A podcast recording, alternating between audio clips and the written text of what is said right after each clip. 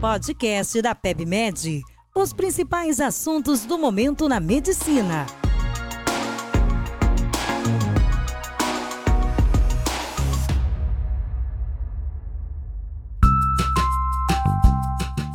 Olá, sejam bem-vindos a mais um podcast da PebMed. Eu sou o Gilbert Neves, sou médico gastroenterologista pediátrico e hoje iremos discutir os principais temas do Congresso Europeu de Gastroenterologia, Hepatologia e Nutrição Pediátrica, o ESPGA, que aconteceu em Viena. Esse é um congresso muito importante para nossa especialidade. Ele traz temas para o pediatra geral e também para o gastroenterologista e hepatologista o congresso começou falando sobre novas perspectivas de tratamento para uma condição super rotineira, que está ali no nosso dia a dia, que é a constipação intestinal. Então, como tratar o paciente refratário, aquele paciente que você otimiza a dose do laxativo e mesmo assim o paciente encontra-se sintomático, com dificuldade para evacuar, com dor para evacuar, com tempo de evacuação, né? Muitos dias ali para evacuar de fato. Então, uma novidade, na verdade, uma experiência por um grupo da Itália que foi apresentada nesse congresso foi o uso da toxina botulínica para os pacientes com constipação intestinal refratária. Essa já é uma perspectiva já discutida anteriormente, mas aqui eles colocaram sobre a segurança e a eficácia do uso da toxina botulínica para a constipação refratária. A gente tem algumas dúvidas e algumas questões em relação a isso, porque, primeiro, qual é a definição de fato de constipação intestinal refratária? Então, será que a gente está de fato instituindo uma nova terapêutica? Será que a gente não está sendo muito agressivo em utilizar a toxina botulínica como alternativa de tratamento para constipação intestinal refratária? Trazendo para nossa realidade do Brasil, a gente sabe que há muitas barreiras sociais em relação ao hábito evacuatório, como a necessidade, né, a presença, na verdade, de banheiro domiciliar. Isso pode ser sim um fator limitante, pode cair dentro dessa caixinha de constipação intestinal refratária. Então, tem muito contexto para ser avaliado. A gente precisa olhar para esse paciente com constipação intestinal refratária de uma forma muito ampla para que a gente não faça uma indicação de uma intervenção como como essa, né, de toxina botulínica para todos ou de forma desregulada, sem um critério bem estabelecido. Então, o objetivo aqui é mostrar que naquele paciente que de fato você exclui qualquer condição social, que você otimiza a droga, o paciente não tem causa orgânica que justifique a constipação intestinal, talvez essa possa ser sim uma perspectiva nova de tratamento para esse paciente. Mas a dúvida que ficou e foi discutido por um bom tempo foi qual é a frequência que a gente vai repetir essa toxina botulínica, né, para esse paciente. Está falando de toxina botulínica ali na região retal da paciente, né? Então, o esfíncter anal, com o objetivo de deixar esse paciente sem esse comportamento retentivo que vai gerando um anismo e esse paciente vai retendo, retendo e segurando mais vezes. Então, em relação à toxina botulínica para constipação intestinal, esses foram os principais pontos discutidos. O mesmo grupo de motilidade falou um pouquinho sobre uma questão muito do dia a dia do pediatra geral, que foi a doença do refluxo, né? Não só o gastropediatra cuida dessa condição. Regurgitação em pediatria é uma condição extremamente comum, extremamente frequente, e por isso a gente trouxe para vocês aqui os principais temas discutidos em relação a isso. Então, olha só. Em relação à doença do refluxo, o que, que foi principalmente discutido? Aquela criança que chora, que tem irritabilidade, e não só isso, que tem alteração de sono. E aí? Há uma correlação entre alteração do sono e doença do refluxo, a gente sabe que a recomendação geral é para é, iniciar ou usar o inibidor de bomba de próton, né, o omeprazol, o esomeprazol, pela manhã. Mas os pacientes eles percebem, têm uma ideia de que à noite piora o sono da criança. E aí, será que de fato isso é uma doença do refluxo gastroesofágico?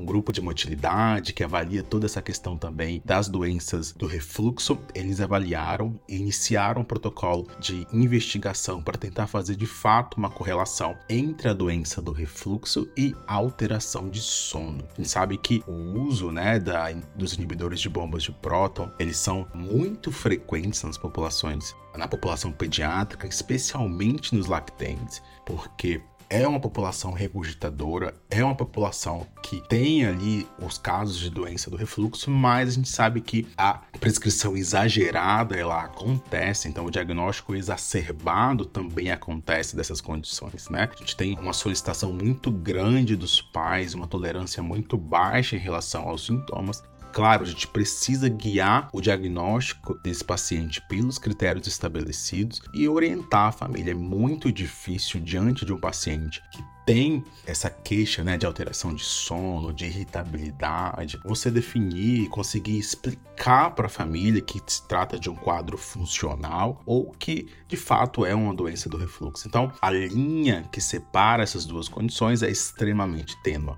O que eu quero dizer aqui para vocês é o seguinte, então, a doença do refluxo e a alteração de sono, ela vem sendo estudada. Então, a equipe aqui do ESPEGA da parte de motilidade, doenças digestivas, gastrointestinais, estão avaliando se há de fato uma correlação entre essas duas condições. Outro tema discutido foi em relação à doença inflamatória intestinal quando a gente fala de doença inflamatória intestinal na pediatria, a gente tem aqueles espectros mais clássicos, doença de Crohn, doença a retocolite ulcerativa, mas a gente tem aquela colite que pode ser indeterminada. Então, a pediatria tem essa particularidade. E aqui o que foi discutido foi em relação ao uso concomitante de dois biológicos para o tratamento dos pacientes com doença inflamatória intestinal. A gente sabe que na pediatria cada vez mais frequente a gente encontra crianças com doença inflamatória intestinal. E não só isso, o quadro clínico mais grave, mesmo na abertura do quadro. Então, os pacientes com sangramento intenso, com perda ponderal importante, com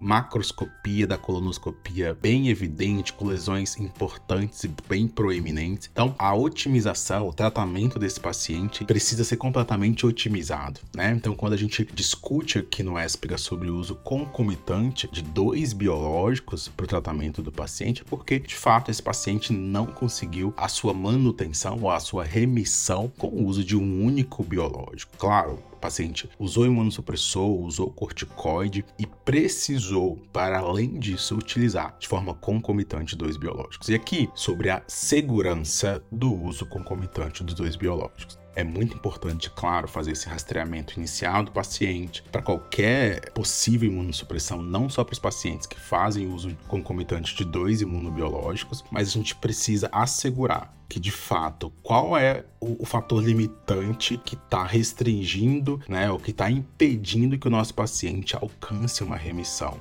Outro ponto discutido foi sobre a otimização também das drogas. Então, aquele biológico, você esgotou toda a possibilidade de dose, né, que ele, que ele pode alcançar. Então, antes de associar biológicos, eu preciso estar certo, confiante de que eu otimizei as drogas, de que o paciente não tem para onde ir em relação àquela droga inicial. E a partir daí, a gente pode começar a pensar na associação de dois biológicos. Em terceiro dia, concluindo um pouquinho sobre, continuando na verdade, sobre a doença inflamatória intestinal, foi dito exatamente o que não fazer para o paciente com doença inflamatória. O uso de doses das medicações, né, abaixo da dose terapêutica, é uma, uma prática que a gente encontra por aí, né? Às vezes fica com medo de otimizar o biológico ou com medo de imunossuprimir esse paciente e acaba deixando as medicações em uma dose subterapêutica. Então, essa é a mensagem: o que não fazer para o paciente com doença inflamatória intestinal. Investigue esse paciente. Então, se você não tem confiança em tratar um paciente com doença inflamatória intestinal, referencie esse paciente para um centro centro com expertise, um centro com experiência, um centro que tenha pacientes com doença inflamatória toda semana, todos os dias. Então, é nesse local que esse paciente precisa ficar. Outro tema discutido foi sobre constipação no primeiro mês de vida. Essa é uma queixa frequente no consultório do pediatra geral e também do gastroenterologista quais são os fatores que eu preciso de fato descartar, o que eu preciso ficar atento. Claro, o tempo de liberação de mecônio ele é mandatório para esses pacientes. Então, quando o paciente libera mecônio após 48 horas, opa, ligue o seu alerta para uma possibilidade de uma complicação, né? Eu tenho que buscar aí alterações possíveis orgânicas que possam justificar essa condição. Mas de fato, frente a um paciente com constipação intestinal no primeiro mês de vida, o que eu preciso fazer? Você precisa descartar alterações estruturais, então faça o exame físico desse paciente, avalie a região sacral desse paciente, busque por dismorfismos, por alterações ali estruturais, porque isso pode justificar diferenciando, atenção, disquesia não é constipação no primeiro mês de vida. Então, isso, Dr. Mark de Amsterdã, super experiente em constipação intestinal, deixou super claro durante a sua plenária no ESPEGA. Então, não dá pra gente utilizar esse conceito, né? Quando a gente fala de disquesia, aquele paciente que de fato faz o esforço evacuatório e consegue liberar fezes completamente normais, diferente do paciente da constipação no primeiro mês de vida. Encerrando o congresso, tema super frequente também no dia a dia do consultório é a alergia alimentar. E aqui o destaque foi para a alergia à proteína do leite de vaca. Os estudiosos, né, principalmente o Dr. Ivan Van den Plas, trouxe os principais temas discutidos em relação à alergia à proteína do leite de vaca, que a gente chama de APLV. Então, quando eu falo de APLV, o tema mais discutido foi sobre prevenção da alergia. E aí, de fato, a gente consegue fazer alguma coisa para prevenir a alergia à proteína do leite de vaca? Então foi discutido a ausência de evidências sobre a realização de dieta materna de exclusão durante a gestação e durante o período de lactação, né, para o paciente que tem uma história familiar, mas que não tem a clínica de alergia à proteína do leite de vaca. Então não há uma indicação dessa dieta de exclusão de forma preventiva, assim como não há a indicação indicação ainda de uso de probióticos como alternativa para prevenção de alergia alimentar. Então, foram muitos temas discutidos e esses foram os principais em relação à prevenção de alergia à proteína do leite de vaca. Pessoal, obrigado pela participação de todos. Espero que tenham gostado do podcast de hoje e não deixe de comentar o que achou do episódio. Um abraço.